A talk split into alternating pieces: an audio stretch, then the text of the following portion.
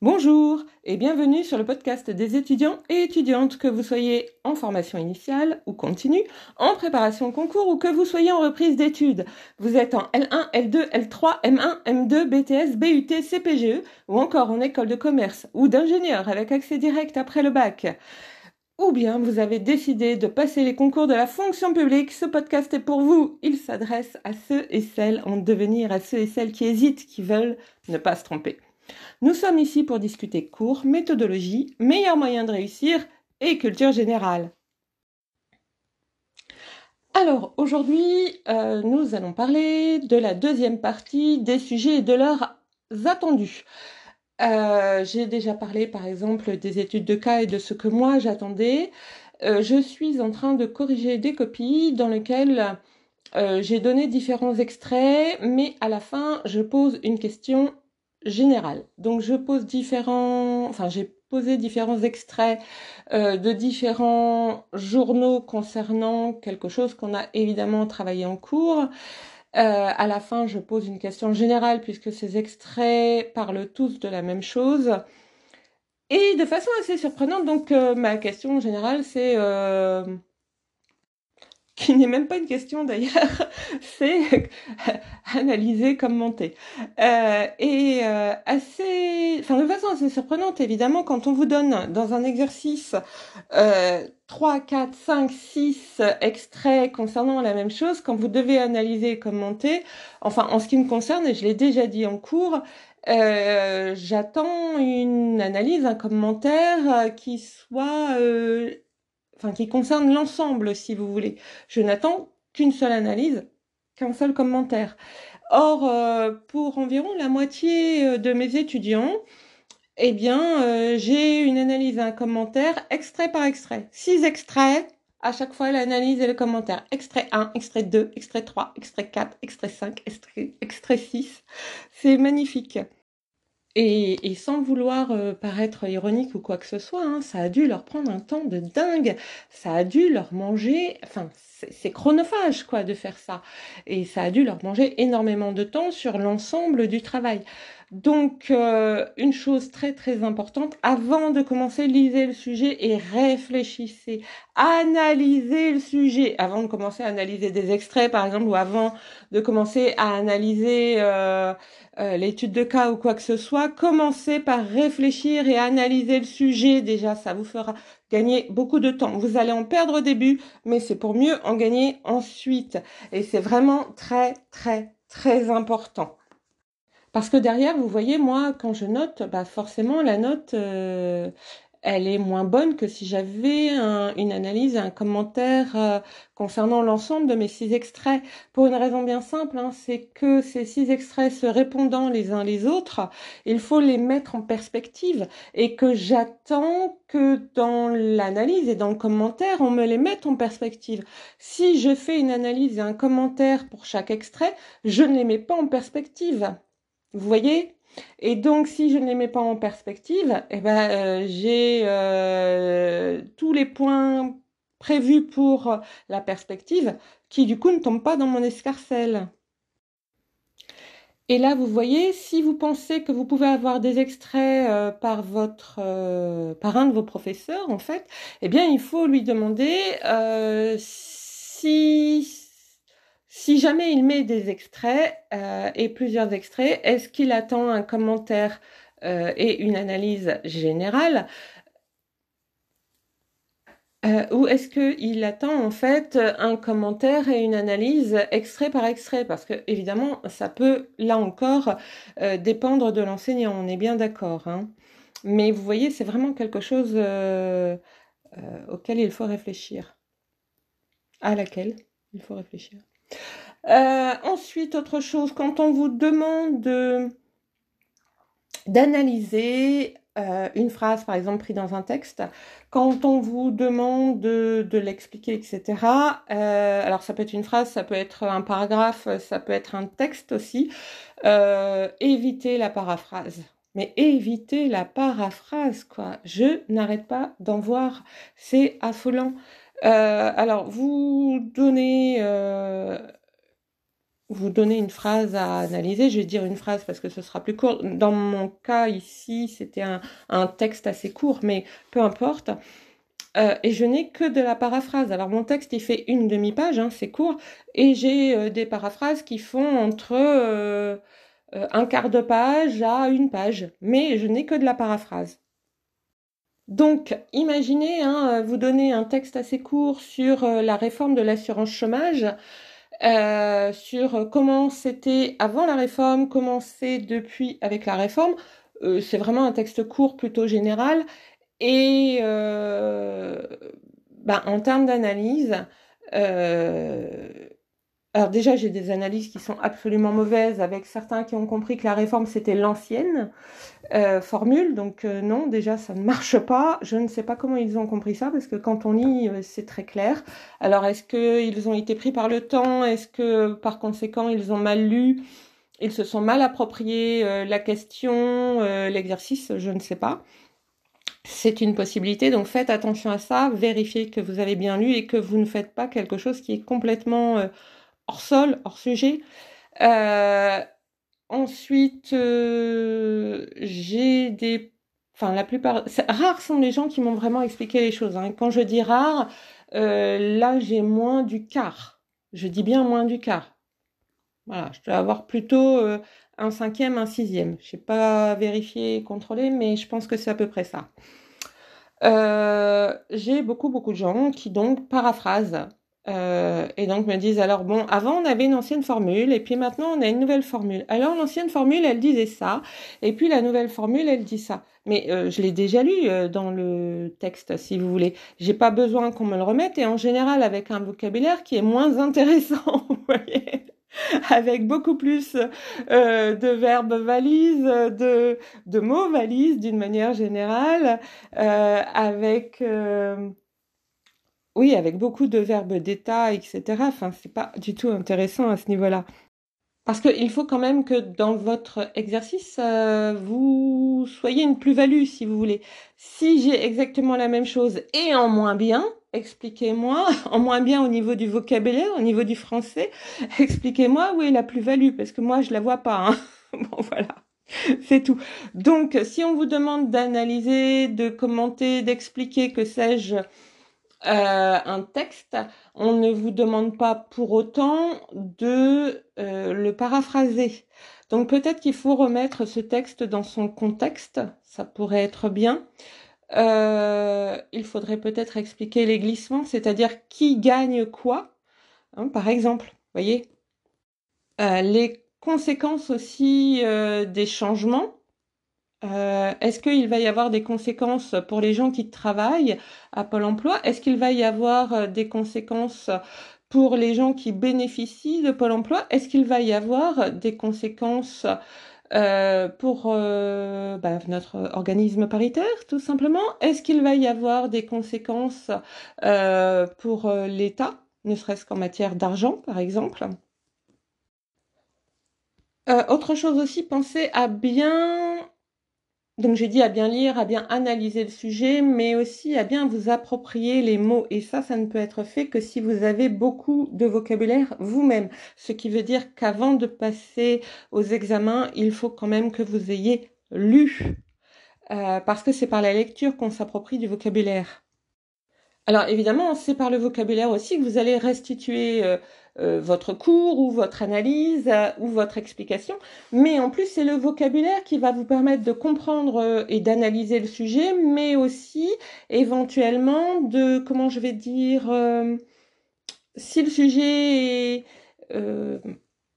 une longue phrase, par exemple, avec des groupes de mots, des compléments, des noms, des compléments de noms, euh, je sais pas moi, euh, euh, des propositions, une proposition principale au moins, je dis bien au moins, et des propositions subordonnées, et il peut y en avoir plusieurs, ça vous permettra de comprendre et donc derrière de pondérer la demande, vous voyez, euh, entre les propositions subordonnées et la proposition principale, et entre les propositions subordonnées elles-mêmes.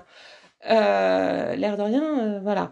Euh, ce qui veut dire que ça vous permettra vraiment de répondre à la question, même si elle paraît compliquée et complexe au départ.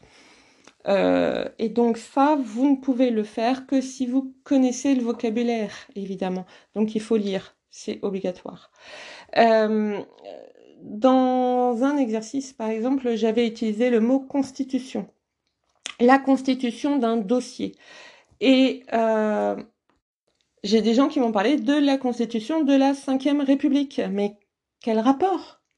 Voilà, donc hors sujet parce que on n'a pas compris le mot constitution dans son contexte. Parce que un mot, ça se remet dans son contexte évidemment, et ça vous ne pouvez le faire que si vous connaissez le vocabulaire et que donc si vous pouvez pondérer euh, la proposition principale par rapport aux propositions subordonnées et les propositions subordonnées entre elles, etc., etc., tout ce que je viens de dire plus haut. Et bref, euh, ben, résultat des courses, n'est-ce pas euh, Hors sujet, évidemment. Là, ce qui était intéressant, c'était le dossier. Hein on est bien clair, pas la constitution de la Ve République, d'autant plus que on n'en parlait pas du tout de la constitution de la Ve République. Je ne sais pas où ils sont allés chercher ça. Ils ont vu constitution et pof, ils se sont dit constitution de la Ve République. Et puis, euh, pensez aussi, quand vous répondez, que vous avez des préjugés. Alors, tout le monde en a, hein, des préjugés, des prénotions, tout le monde en a, on est d'accord. Euh, oui, oui, il faut rompre avec les préjugés, les prénotions, patati patata, ça on le fait en cours, ok, ça marche. Mais euh, ça n'empêche, alors, rompre avec les préjugés, les prénotions, généralement, c'est un cours que l'on fait en première année, en L1 en général. Euh, mais évidemment, si vous arrivez en L3 et que vous venez d'un BTS, euh, rompre avec les préjugés et les prénotions, euh, vous ne savez pas nécessairement. il n'empêche que vous vous avez forcément des préjugés et des prénotions, tout comme moi d'ailleurs, hein, tout le monde, euh, n'importe quel enseignant a des préjugés et des prénotions. Et donc on répond en fonction de nos préjugés et de nos prénotions. Et du coup, ça peut aussi euh, biaiser nos réponses et du coup euh, bah, ne pas nous donner l'ensemble des points auxquels on aurait pu avoir droit. Vous voyez Parce que je peux penser des choses, mais ces choses peuvent être justes ou pas justes en fonction aussi des préjugés de l'enseignant qui corrige, hein, n'oublions pas. Euh, et oui, je sais, ce n'est pas juste, mais c'est comme ça. Euh, et en fonction de euh, du recul des uns et des autres sur les sujets lambda, x, y, eh bien, on n'a pas la, on n'a pas forcément les mêmes chances en termes de points. Je vais prendre des exemples il faut que vous ayez en tête que ce que vous pensez, les autres ne le pensent pas forcément et l'enseignant ne le pense pas forcément. Euh, et moi, en tant qu'enseignante, il faut aussi que j'ai cette idée-là en tête, c'est-à-dire que ce que je pense, vous ne le pensez pas forcément, euh, et, il faut faire avec. Néanmoins, quand on est sur un sujet euh, et qu'il faut le corriger, il y a quand même un certain nombre de prénotions à battre. Euh, et je pense, normalement, votre professeur a dû vous en parler au moins pendant le cours. Par exemple, euh, moi, dans un exercice à l'oral, hein, qui n'était pas noté, mais pour vous donner une idée, ce qui m'a permis aussi de travailler du coup sur les préjugés, les prénotions dans un groupe de L3, euh, eh bien, j'ai des élèves qui m'ont parlé de réchauffement climatique, ce qui m'énerve absolument puisque on a aucun recul pour parler de réchauffement climatique. En revanche, on peut parler de modification climatique. Oui, là, ça me va bien. Ou de changement climatique, enfin, peu importe. Hein. Après, on peut prendre euh, des synonymes. Mais on ne peut pas parler de réchauffement climatique parce que rien ne dit que dans 20 ans, on n'aura pas baissé de 10 degrés après tout. Hein. On, ne sait pas. On manque de recul. Euh, on a grosso modo des informations pour tous les jours. Euh, depuis, euh, je crois que c'est Napoléon ou quelque chose comme ça. Donc on manque de recul.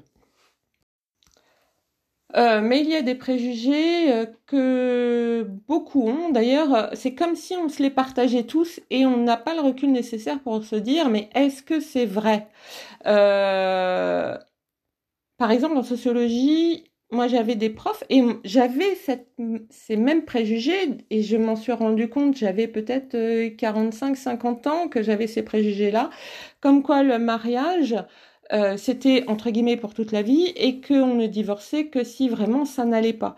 Et c'est en parlant justement avec un étudiant euh, que je me suis rendu compte que j'avais ce préjugé-là important parce que pour lui, en fait, on se marie quand on s'aime et quand on ne s'aime plus, on divorce. Donc on peut enchaîner 4, 5, 10 mariages, c'est pas très grave. Euh, et ça m'a fait beaucoup réfléchir parce que du coup, ça, ça altère, euh, cette manière de penser altère en fait tout ce qui va être sociologie de la famille, sociologie du mariage. Euh, c'est une autre façon de voir les choses et je pense que on n'y prête pas forcément euh, toujours euh, suffisamment attention. On n'y prête pas attention suffisamment simplement parce que on a on a d'autres préjugés en fait. Un autre préjugé qu'on partage tous ou presque tous, c'est le fait que les jeunes savent très bien se débrouiller avec les ordinateurs d'une manière générale et avec Internet parce qu'ils sont nés avec, ils sont nés dedans. Vous voyez, ils sont tombés dans la potion magique quand ils étaient petits, ils sont comme Obélix, quoi. Euh, et puis que les gens qui ont plus de 50 ans, bah, c'est beaucoup plus difficile, euh, il faut qu'ils apprennent, etc. Et ça, on est vraiment sur un préjugé complet parce que les gens qui ont 50 euh, ans aujourd'hui, ce sont des gens qui sont nés, on va dire, entre, grosso modo, on va dire, allez, on va être large, 64, 75. Et eux, ils ont vu arriver Internet, mais ils ont vu arriver Internet et ils ont vu arriver l'ordinateur portable. Alors les ordinateurs, ils étaient déjà là depuis longtemps, hein, euh, parce que Barbage, euh, c'est quand même pas hyper hyper récent. Hein. Euh, mais bon, tout le monde ne connaissait pas Barbage. Mais enfin, les ordinateurs, euh, il y avait beaucoup de personnes, notamment en paye, par exemple, qui travaillaient avec un ordinateur depuis les années 40, hein, l'air de rien. Donc, faudrait peut-être un petit peu, ou au moins les années 60. Donc déjà, il faudrait euh, remettre euh, les choses dans le contexte hein, euh, au niveau de sa tête. Et puis ensuite, eh bien, donc ils ont vu arriver Internet alors, enfin, ils ont vu arriver, pardon, excusez-moi, l'ordinateur portable, la démocratisation de l'ordinateur, la démocratisation de l'ordinateur portable et Internet et les réseaux sociaux alors qu'ils étaient encore jeunes. Ils se les ont appropriés. Il n'y a pas eu de souci par rapport à ça que les gens qui ont 90 euh, ans ou les gens qui ont 80 ans aient des problèmes avec Internet, oui. Euh, qu'ils aient des problèmes avec l'ordinateur, euh, portable ou pas portable, oui. Mais déjà, les gens de 70 ans, beaucoup moins, à moins de souffrir d'un problème par rapport à la langue française. Je sais pas moi, je ne suis pas français d'origine, ou souffrir d'un problème de style dyslexie, dysorthographie, enfin ce genre de choses, euh, oui, d'accord, mais ça c'est n'importe quel âge, vous voyez. Euh, les gens de 70 ans, ils ont vu arriver euh, bah, les impôts par Internet et comme un certain nombre faisaient déjà les impôts de leurs parents qui étaient encore vivants, eh ben, ils ont bien dû se débrouiller, hein, ils ont appris. Hein. Euh, par ailleurs, pour les gens qui travaillent encore, c'est-à-dire tous ceux qui aujourd'hui ont entre 67, parce qu'en en fait on nous bassine avec nos 62 ans, mais il y a des gens qui travaillent jusqu'à 67 ans. Euh, donc de 67 ans à 50 ans, je peux vous dire, euh, ils savent utiliser un ordinateur portable euh, et ils savent naviguer sur les réseaux sociaux et ils savent utiliser une application, etc. En revanche, et ça, ça s'est beaucoup, beaucoup, beaucoup augmenté d'ailleurs pendant euh, la Covid, j'y reviendrai après. En revanche, euh, ce qu'on voit, c'est que les jeunes aujourd'hui qui ont 15 à 25 ans, alors vous allez me dire 15 ans, 25 ans, ils sont pas tous au niveau, ils ne sont pas tous rentrés dans la vie professionnelle et vous avez raison. Mais la plupart savent utiliser les applications mais ne savent utiliser que les applications. Et vous voyez là, c'est un gros souci, c'est-à-dire qu'ils ne savent pas utiliser des logiciels ou des progiciels. Et un certain nombre d'études, par exemple, le montrent que les plus de 50 ans savent très bien utiliser, que les 15-25 ans, beaucoup moins, les logiciels et progiciels. Euh, et en revanche, que les 15-25 ans savent très bien utiliser les applications et savent très bien utiliser leur téléphone portable, le leur, D'accord? Euh, Mais évidemment, quand vous savez utiliser le vôtre et que vous en changez tous les deux ans, bah, au bout d'un moment, vous savez tous les utiliser. Hein, c'est évident. Euh, et donc, euh, il y a eu des études, donc je disais, qui ont démontré ça et qui ont démontré en plus que les gens de plus de 50 ans se sont beaucoup formés à partir du moment où il y a eu la Covid et où on a été confiné. Alors que les jeunes, alors quand je dis jeune, on va dire euh, moins de 35 ans, c'est-à-dire on est sur des gens qui sont déjà dans la vie active pour la plupart, on va hein, moins de 35 ans, euh, ne se sont pas formés. Ils ne se sont pas formés parce qu'ils ont estimé qu'ils n'en avaient pas besoin. Ils ont refusé, par exemple, les propositions de formation. Ils ont estimé qu'ils n'en avaient pas besoin parce qu'ils savaient déjà. Donc, si vous refusez de vous former parce que vous estimez que vous savez déjà, bah, il est fort probable que de toute façon, vous n'apprendrez pas plus. On est bien d'accord. Et vous voyez, ça, c'est un préjugé qui revient souvent, moi, dans mes copies, où on me dit, euh, bah, en plus, je fais de la RH. Hein. Oui, alors, euh, la personne, là, euh, dans l'étude de cas, bah, elle a 57 ans, elle ferait mieux de partir et puis de laisser sa place à un jeune qui saura mieux utiliser Internet et puis qui saura mieux utiliser l'ordinateur. Eh ben non, t'as tout faux, zéro. Non, je suis un peu dur. C'est pas forcément zéro. Mais c'est des points en moins, oui, évidemment. D'autant plus qu'on en parle en cours, donc c'est un peu un problème. Donc faites attention à tout ce qu'on vous dit en cours. C'est chouette, non? Vous êtes en train de bâtir votre avenir. Souhaiteriez-vous être ailleurs? Je vous souhaite bon courage, patience et ténacité.